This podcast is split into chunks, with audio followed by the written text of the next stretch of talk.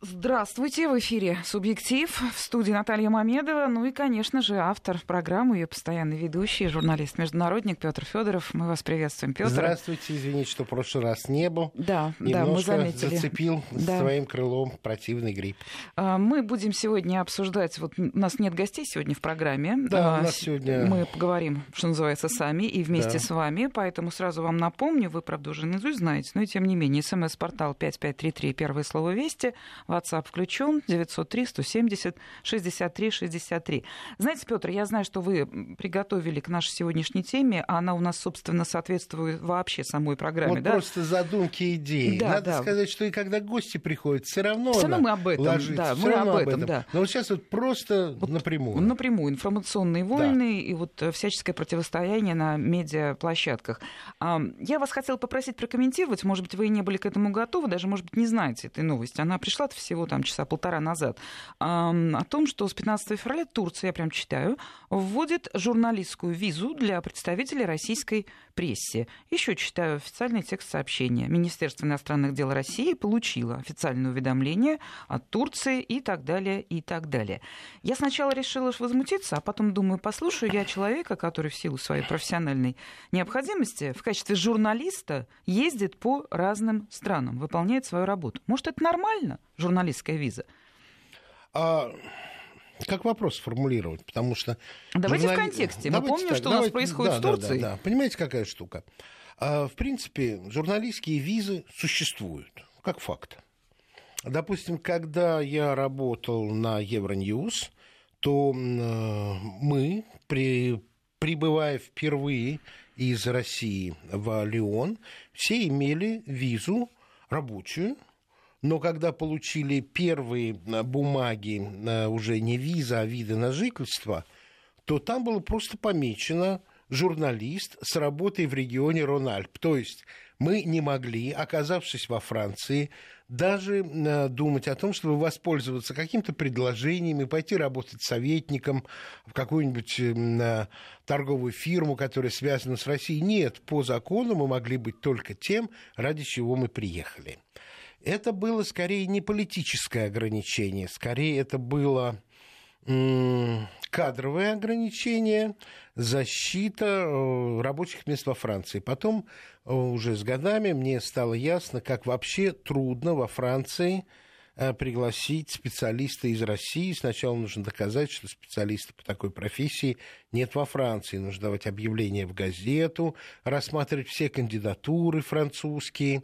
И только доказав, что такого уровня специалиста нет, можно было начинать процедуру оформления специалиста из России. Ну, прям все вот так, как вы говорите, или немного формально подходили, выполнили, необходимый набор бумаг заполнен, и человек все равно приедет? Давайте так. Значит, когда мы приезжали, это было двустороннее соглашение. Это было высокое соглашение между президентами двух стран. Поэтому нас всех оформили моментально, минуя эти ограничения. Но когда впоследствии мне хотелось э, пригласить журналиста из России, вполне конкретного, знакомого мне, я сталкивался с тем, что мне надо было проходить всю вот эту процедуру.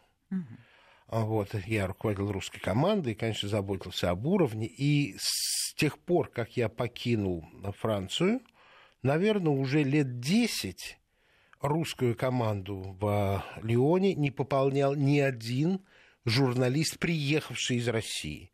А российские журналисты, которые по тем или иным причинам уехали во Францию, женились ли, работали, все. Там, внутри Франции, да, но не журналисты из московской редакции. Этим русская редакция качественно отличается от всех остальных представленных а, в странами Евросоюза, где просто по звонку угу. э, звонит ну, человек, да. приезжай, поработай. Ну, в решении турецком, скорее всего, все-таки политика. Но мы возвращаемся все-таки к Турции. Мы возвращаемся к стране, по отношению к которой у нас не было виз вообще. Да. И мы сталкиваемся с ситуацией, когда журналистская виза введена только в отношении российских журналистов. Это абсолютно другой случай. И, конечно же, это кристально ясный случай политического решения ограничение журналистов э, в возможности исполнения профессионального долга и шаг, направленный в отношении конкретно э, российских СМИ, означающий то, что Турции есть что прятать, Турция боится, что неблаговидные факты, которые там есть и существуют, могут стать достоянием гласности. Любое ограничение – это проявление слабости. Э, и есть только один момент, что если нашей стороной будут приняты ответные меры, то это именно ответные меры, а не инициация. Достаточно тревожный знак, потому что импульсы политические из Турции в последнее время идут не самые оптимистичные, скажем, для стабильности международной. Но это означает, что турки себя чувствуют на медийном поле неуверенно, наверное, так же, как и на политическом поле, потому что они столкнулись с противоречиями в отношениях практически со всеми участниками ближневосточной игры. Да. Ну, давайте оставим Турцию. Прокомментировали новости. Я вас благодарю. А вопрос теперь, вот, если позволите, личный. В каком объеме вы читаете газеты? Вот ежедневно. Плюс информационные ленты, плюс интернет для получения информации. Вот объем, да, наверняка он э, много больше обычного потребителя информации. Ну вот может пройти день, рабочий, тем более день, если вы не заглянули практически во все европейские издания.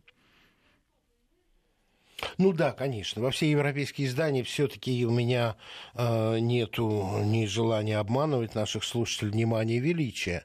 Ну давайте так, я начинаю утро с того, что я смотрю выпуски Евроньюз. Это, Это меня до да. завтрака, до того, ну, как почистить зубы, потому да. что это зона моей ответственности. Не в том смысле, что я это цензурирую, а в том смысле, что я должен видеть, что, что происходит, происходит да. А, в в эфире, как, насколько соблюдается, собственно, сама хартия Евроньюз. И сейчас эта ситуация особенно, как бы скажем, э, важна, важна. Э, не ситуация важна, а важен контроль за этой ситуацией, потому что поменялся генеральный инвестор, вернее, появился генеральный инвестор Евроньюз. Евроньюз больше не та структура, которая была составлена я а, общественными вещателями различных стран, включая Россию. Теперь есть человек, который составляет и обладает большинством акций и э, как могли бы опасаться, соответственно, обладает возможностью влиять на информационную политику. Но пока это влияние сугубо позитивное, потому что оно выражается в том, чтобы хартия Newsroom, новостного коллектива Евроньюз, была идентично используема по отношению ко всем темам и ко всем конфликтным информационным ситуациям. Ну и вот сейчас э, мой более молодой друг, но замечательный, опытный, главный редактор «России-24» Евгений Бекасов только что вернулся, он стал членом редакционной комиссии, и э, у нас достаточно позитивное ощущение от новых пришедших лиц, от нового состава этого редакционного комитета, который состоит из значительных европейских и не только европейских моральных авторитетов. Ну вот, а Россию в, этом, в этой структуре представляет наш молодой, но очень профессиональный человек. Вот, и ну, давайте вот мы сейчас... Прервемся на Да, новости. прервемся. У нас сейчас будет краткий выпуск, потом возвращаемся. Это программа Возвращаемся к нашему да, разговору. Продолжим. Ну и по итогам вот информационного выпуска Евроньюз, та или иная тема, которая, мне кажется, требует более глубокого внимания, вот я ее начинаю смотреть по другим источникам Да, вот здесь а, начинается самое интересное. Да, с одной стороны, если не совпадают позиции, это неплохо. Плохо, когда не совпадают факты в разном источнике. Вы знаете, плохо не только это. Плохо то, когда конфликтная ситуация освещается однобоко. Потому что если говорить о хорошей журналистике, то ее делать легко и приятно. Любая тема, которая интересует человека, это конфликт. неважно какой. Если это живопись, это конфликт цвета тени, конфликт ответа, э, цветовой гаммы. В музыке это конфликт э, звукосочетаний. В журналистике это конфликт, который возникает при несовпадении различных подходов к той или иной проблеме. Что делает нормальный журналист? Он выясняет суть конфликта, стороны конфликта, их не меньше двух. Как правило. меньше невозможно. Вот. А, описывает конфликт, приводит мнение сторон конфликта. Если э, объем материала позволяет, дает предысторию конфликта. При этом, когда он приводит мнение различных сторон конфликта, то эти фигуры должны быть разновеликие. Если, с одной стороны, это президент страны, то, с другой стороны, это не может быть прохожий на улице. Это несопоставимо. Если есть возможность, приглашаются мнения экспертов, которые рассказывают о предыстории конфликта или о возможном развитии конфликта. И все, что от журналиста требуется, это быть беспристрастным при приведении всех, всей той фактуры и не вставать на ту или иную сторону конфликта. Но есть чисто редакционные ошибки. И вот сейчас на заседании редакционного комитета как раз приводился пример такой ошибки, когда в изложении э, решения общественного заседания лондонского суда по делу Литвиненко – в утренних выпусках были отброшены в сторону, чтобы сократить э, эм, время, которое затрачивается на эту одну тему. Выступление нашего посла, выступление самого Литвиненко, а было дано лишь достаточно неискусно представленное э, изложение заключения судьи Оуэна. И поэтому картина была абсолютно искаженная. И в таких случаях лучше вообще не давать ничего, чем давать только мнение одной стороны конфликта. А как что тогда было... решить вопрос? Прошу прощения, что перебиваю. Я согласна, лучше не давать, если нет полноты информации. Но тут же дадут другие СМИ. Подождите.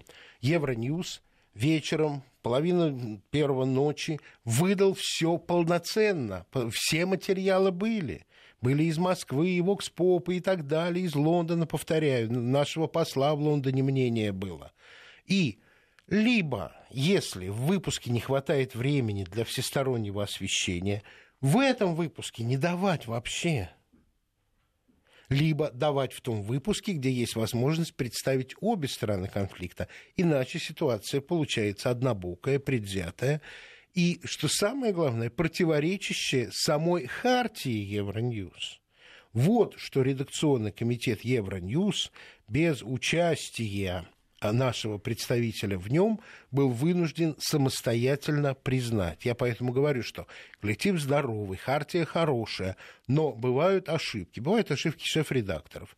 Иногда они э, непредумышленные иногда предумышленные. И вот тут я бы от Евроньюз отвлекся э, и быстренько скажу, что для меня источником информации в огромной степени является интернет в том числе и э, то, что в социальных сетях размещают люди, с которыми, может, даже я лично не знаком, но мой опыт показывает, что им можно верить хотя бы в том, чтобы имело э, смысл затрата времени на проверку того, что они угу. сообщили. А, конечно, это и э, печатное, но на работе у меня две газеты, больше сейчас нереально делать, тем более, что в интернете есть. Обзоры СМИ, э, это и наши агрегаторы, это и на СМИ, и на пресса, это и э, иностранные вот эти вот списки, когда можно быстро словом, зайти. Словом, материала хватает более чем, да, а более в, чем. в вашей голове. Более чем. Тогда и, вот... и, при этом, и при этом, конечно же, э, материалы заостряются происходящим, потому что вот, допустим, историческая встреча Э, патриарха Кирилла и э, Папы Римского угу. на Кубе, она породила очень много всплесков добросовестного или злонамеренного заблуждения не только в освещении деталей этой встречи, потому что ну, переврать совместную декларацию невозможно, хотя мы с вами сейчас увидим, что и такое возможно, но в другом случае, но и всплеска того, чтобы позиция России и образ патриарха в этом деле немножечко снизить. У вас был вопрос? Дальше я могу... У меня был вопрос, я просто хотела от слушателей, э, ну и от себя тоже. Вот ваша версия, ну это очень большой вопрос. Что вы-то называете информационной войной? Ведь на самом деле у людей очень разное представление. Усеченное, примитивное. Ну давайте я этот вопрос сейчас сниму, мы Почему? к нему вернемся. Не надо, не надо снимать. Мне интересно смотрите про подачу так, встречи так. в Информационная война – это не противостояние просто журналистов тех или иных убеждений. Информационная война – это процесс, который организован э, вполне зримыми структурами э, с той или иной явно сформулированной целью противодействия информационному влиянию той страны или той группы стран, которые считаются враждебными. Что меня заставляет говорить о том, что информационная война против России начата? То, что э, в Евросоюзе приблизительно год назад был задуман и через три месяца реализован проект противодействия российскому информационному влиянию. Это так называемый стратегический комитет, у которого прописаны функции. Это мониторить российские СМИ, и находить уязвимые факты, коллекционировать их, собирать, а, производить для Восточной Европы а, материалы, в которых описывалась бы деятельность Евросоюза в э, тех образах и тех чертах, которым это считается нужным. Я не говорю лживое, не лживое. Я говорю, что э, сформулированная э, точка зрения, чтобы была выражена в этих публикациях, а организация различных э, мероприятий журналистских, профинансированных, как недавно в Риге прошло, куда в том числе спонсором были и э, структуры НАТО, куда приглашались российские оппозиционные структуры, я не думаю, чтобы им там деньги давали, инструктировали, но факт тот, что им оказано внимание, их инкорпорируют в общую структуру вот этого вот э, союза Черноморско-Балтийского. Это и решение НАТО внутри своих структур политических создать орган, который обрабатывал бы информацию и действовал на информационном поле по канонам психологической войны, а это просто военная специальность абсолютная, это стало известно а, одной из британских газет, «Гардиан», по-моему. Таким образом, я говорю о тех э, шагах, которые вполне организованно, профинансировано, э, сформулировано, реализуются в информационном поле. Это вовсе не идеологическое противоборство журналистов, которые имеют разные взгляды на внешнюю политику России, Вашингтона и Брюсселя. Понятно. Ну, давайте теперь вот на конкретных примерах. Давайте, да? Вот давайте. это действительно вот смотрите, тема, вам вот смотрите, очень серьезная встреча что, патриарха, да? да? А, я не комментирую ее содержание, потому что сейчас мы будем говорить о том, что создает э, настроение, общее поле. Сталкивались вы ли с тем э, в социальных сетях, с фотографиями, и словами о том, что посмотрите, какая разница. Патриарх летел на государственном самолете «Россия», а Папа Римский Франциск на рейсовом самолете Ал-Италия. Видели да, это? Да, конечно, конечно. Какой это образ создает, на ваш взгляд? Ну, естественно, каким-то образом поднимается, на мой взгляд, э, весь облик патриарха. На мой взгляд. Патриарха, что он летит на государственном, да. а, а папа на... Нет, нет, то, что напали на эту деталь, вот я вот нет, так нет. воспринимаю. А если ее принять за правду? А, ну, конечно, понятно. Это уже Один такая шпилечка, да, конечно, а да, другой да. вот такой да, вот, да, конечно. пользуется государственными преимуществами. Но фотографии нормальные, а не, не то, что даже отретушированные, а откадрированные, показывают, что на самолете стоит постоянный герб э, Ватикана. Угу. Папская тиара и скрещенные ключи. Никакой это не рейсовый самолет на каждом, э, на каждый, ну, их поменять можно. Я понимаю, что каждый раз не будешь стирать. В общем, Ватикан арендует два самолета у Ал-Италии. Это самолеты папы. Ну, мне кажется, каждый понимает это.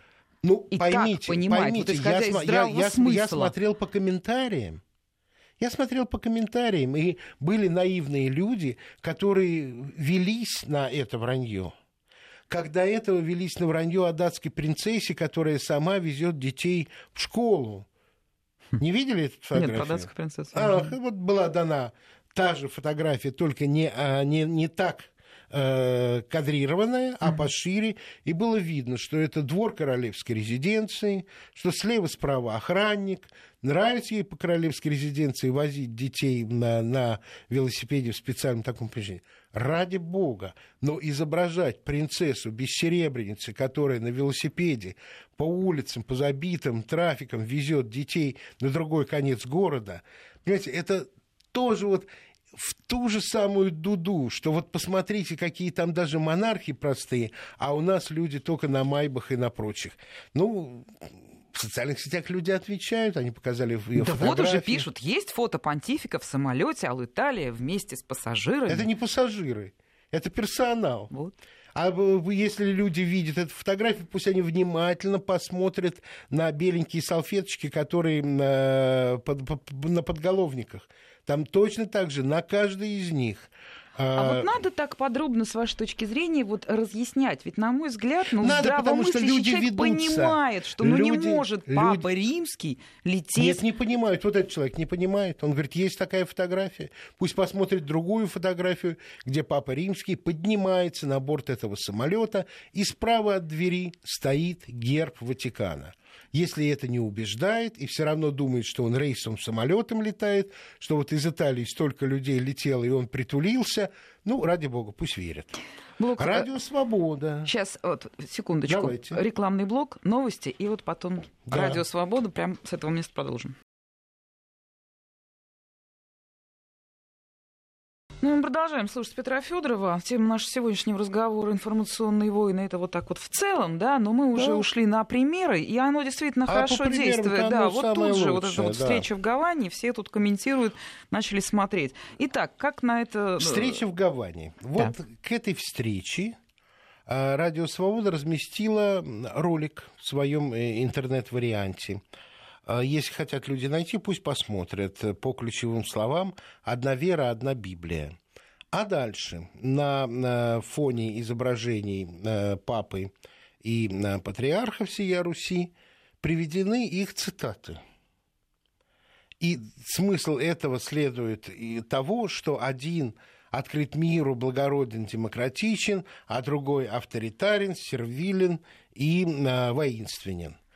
Ну, цитат можно надергать какие угодно. Я вам могу вспомнить, это реальная история.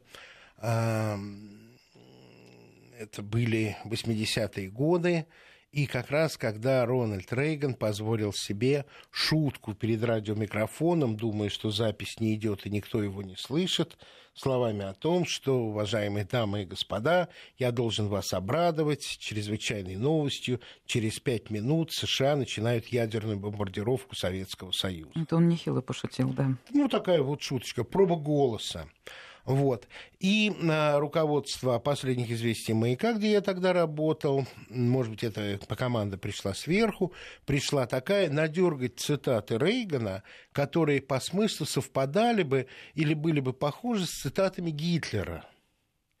Должен вам сказать, что это занятие очень неблагодарное, потому что цитата вырвана из контекста, есть цитата вырвана из контекста. И даже если бы можно было найти любую из цитат, то даже самый неприемлемый для нас американский ястреб и антисоветчик, это все равно не Гитлер. И вот это вот убогий прием, который тогда не сработал, мы сказали, что эту работу сделать нельзя, мы отказались от нее именно из-за того, что это ничего не доказывает. Но сейчас то, что Радио Свобода прибегает к самым низкопробным и провальным приемам агитпропа советской власти, для меня на самом деле очень серьезный сигнал. Это значит, что реальных аргументов нет. Пусть люди посмотрят. Да вот уже смотрят, вот пишут нам, читают твиттер «Радио Свобода», ересь в чистом виде для идиотов. Вот такой комментарий пришел только что. Ну вот ради бога, я вам просто рассказываю, что сделано к визиту. Пусть люди судят сами. Приблизительно к визиту появилось сообщение о том, что русская православная церковь одобрила вариант сказку о попе и работнике Балде, где поп заменен на купца. А я полез и увидел, что РПЦ ничего не одобряла. А комментарии уже понеслись. Кто посмел, поднял руку на Пушкина. Пусть теперь РПЦ еще переписывает Лолиту Набокова. Что за хам, который Пушкина позволил себе исказить? Это преступление. Пушкин наше все. Т -т -т -т. А знаете, кто его исказил? Кто? Его лучший старший друг Жуковский. В 1840 году Через 10 лет после написания Пушкиным сказку, а, сказки о папе и работнике Балде, которая была совершенно цензурно неприемлема в эпоху Николая I, Жуковский решил, что через три года после смерти Пушкина, что надо хотя бы вот в каком-то виде эту чудесную, веселую сказку донести до аудитории. И э, сказка в варианте Жуковского начинается словами «Жил-был купец Кузьма, а столоп толоконный лоб. И дальше вместо папа идет купец Кузьма Остолоп. Так или иначе, Жуковский попал в эту рифму. И до 1984 года XIX века эта сказка в оригинале не была известна. В 1884 году она была опубликована в оригинале. Что сказал отец Вигелянский на эту публикацию? Он сказал, я его понял таким образом, что хорошо, что и этот вариант будет известен, что этот вариант позволит нам понять вот эту вот систему взаимоотношения власти и общества, свободы в СМИ и несвободы, цензуры, вообще об истории нашей страны.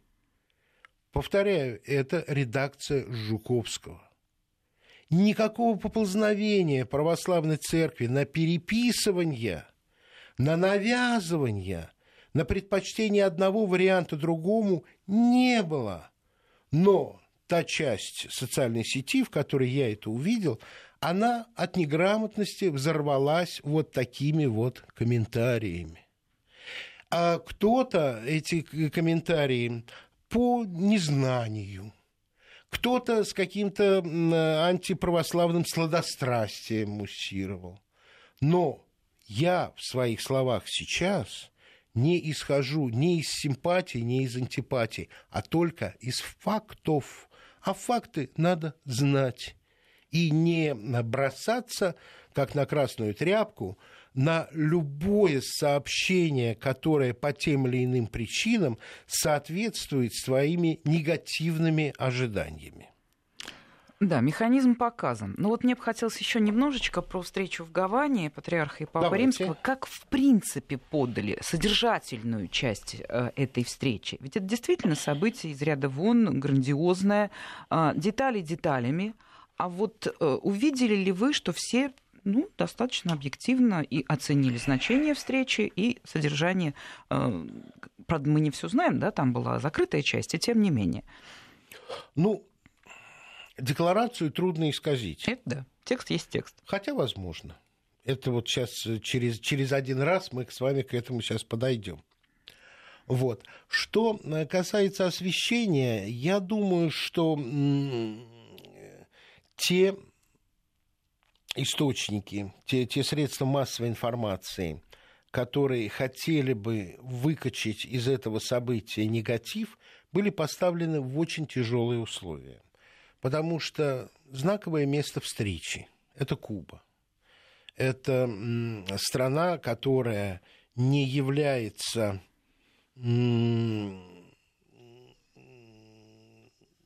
фанатично католической, но при этом там э, католицизм, как мы сейчас говорим, ну, христианство, э, возвращает свои позиции в обществе, хотя, насколько я понимаю, кубинцев никогда коммунистическая идеология так жестко, как у нас, не поступала с христианством. Но при этом революционность, есть революционность, да, все равно эти эксцессы были.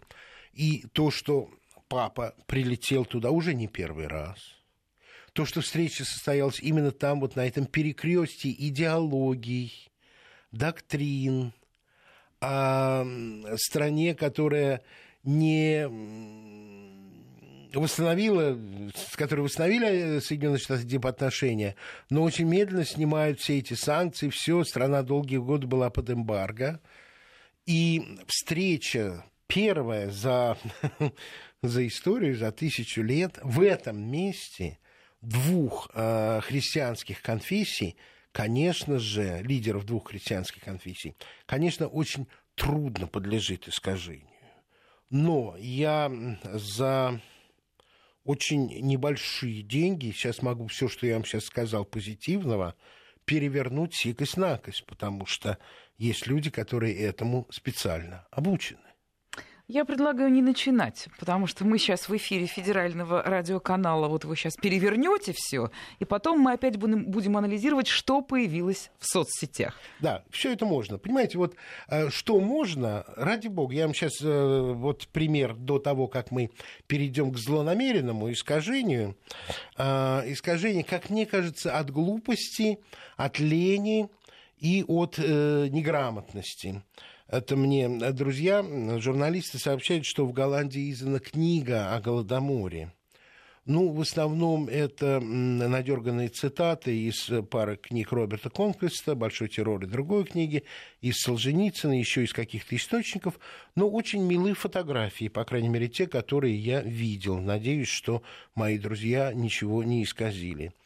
Там показываются голодные дети, и умершие от голода в 30, соответственно, втором 33 годах во Львове. Угу, Львов тогда был польским. Польским. Лишь в 1939 году он стал в составе Западной Украины частью Советского Союза. Ну и, конечно, какова же власть Сталина, если он даже до Польши дотянулся со своим голодомором.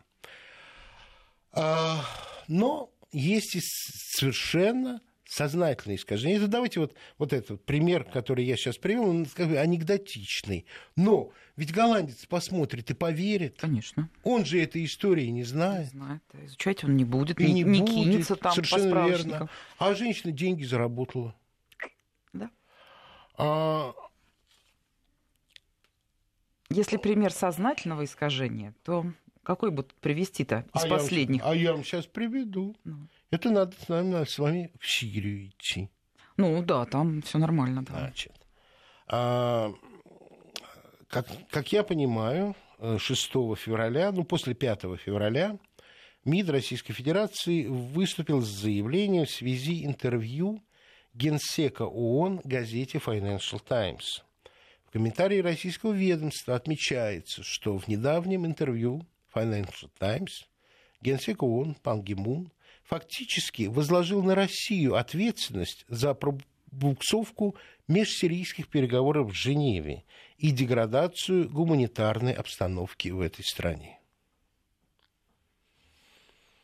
Официальный представитель Генсека ООН Стефан Дюжарик изучил вопрос и обратился к газете Financial Times. Сейчас после новостей. Да, мы эту новость помним с вопросом. А вы текст читали? Приблизительно так. Мы после новостей расскажем подробнее. Это как вот пример сознательного искажения фактов. Субъектив. Мировые новости с пристрастием. Остановились мы на примере по мы Сирии. На да? Financial Times как Financial Times препарировала интервью генсека ООН Пак Гимуна. Я цитирую представителя генсека ООН Стефана Дюжарика, его э, направленной ноте э, в Financial Times. Итак, я покороче, но самые яркие кусочки. В частности, ВОН поясняет, что первый вопрос господина Джонса, э, журналист Financial Times, поднимает тему военных кампаний и их влияния на переговоры в Женеве. Статья начинается со следующего параграфа. Разрушающие авиаудары Российской Федерации в Сирии в последнюю неделю стали причиной провала мирных переговоров в Женеве, запятая, заявил генсек ООН Пан Гимун. Это цитата из Financial Times. Что пишет Дюжарик? Первый вопрос господина Джонса поднимает тему военных кампаний и их влияния на переговоры в Женеве. Но ни господин Джонс в своем вопросе, ни генсек он в своем ответе не упоминали Россию вообще. Вот это сознательное искажение. Про Россию не шла речь. Он написал о России только лишь как о факторе, который якобы осложняет переговоры, и приписал эти слова пан Гимуну. Журналист пишет, что в аккуратно подобранных фразах господин Пан Ги заявил, что Россия и Сирия не были привержены в выполнении резолюции Совета Безопасности ООН 2254, принятой в декабре. Однако, продолжает представитель Пан Гимуна, видеозаписи ответ Генсека на вопрос о резолюции 2254 звучит следующим образом. «Я искренне надеюсь, что стороны конфликта должны быть более привержены выполнению этой резолюции». Хорошо известно, продолжает Дюжарик, что есть много участников данного конфликта. Ответ Генсека не относился конкретно к России и Сирии. Генсек действительно подбирал слова очень аккуратно. Если бы он хотел выделить именно эти две стороны э, конфликта, то он это бы сделал, заявил Дюжарик. Financial Times – качественная газета, в которой работают опытнейшие журналисты. То, что я сейчас вижу, для меня журналистское преступление – сознательное. А вы не допускаете? В самом начале программы вы сказали, что возможно это ошибка со стороны журналиста. Это не ошибка. Такой журналист Financial Times не работает. Ну, я должна была спросить. Да. Такой журналист Financial Times работать не может. Это как не может быть ошибкой тот случай, который мы с вами прежде разбирали, когда ЦДФ фальсифицировала в документальном фильме якобы участие э, парня из Э, Калининграда в боевых структурах да, России да. на Донбассе. Напоминаю, этого э, парня за деньги, не доплатив, нанял некий продюсер Валерий Бабков из Брюсселя для ЦДФ. Парень был отвезен в Ростовскую область. Он никогда не был на территории Донбасса, где имитировалась его боевая работа, хождение с пулеметом. И продюсер, нанятый ЦДФ, учил его правильно обращаться с пулеметом. А вы знаете, Федор, вот что самое... Это тоже абсолютно сознательная Но сколько из этих случаев единицы, когда есть опровержение, когда тот, чье имя использовано или чья информация... Я вам скажу одну э, вещь. У ЦДФ есть э, форум зрителей, куда моя сотрудница по-немецки написала об этом с просьбой ответить. Ответили? Ее письмо никогда не было опубликовано. Эта тема вообще не поднималась э, на сайте ЦДФ. И никакой реакции от ЦДФ я не слышал. Ну, да. Значит, против России можно лгать что угодно, по крайней мере, считают те журналисты, которые создали эту фальшивку на ЦДФ, и те, кто сейчас не признают этой фальшивки, потому что, напоминаю, ведь фальшивка эта не была самоцелью. Фильм назывался э, «Человек власти Путин. Друг или враг Европы».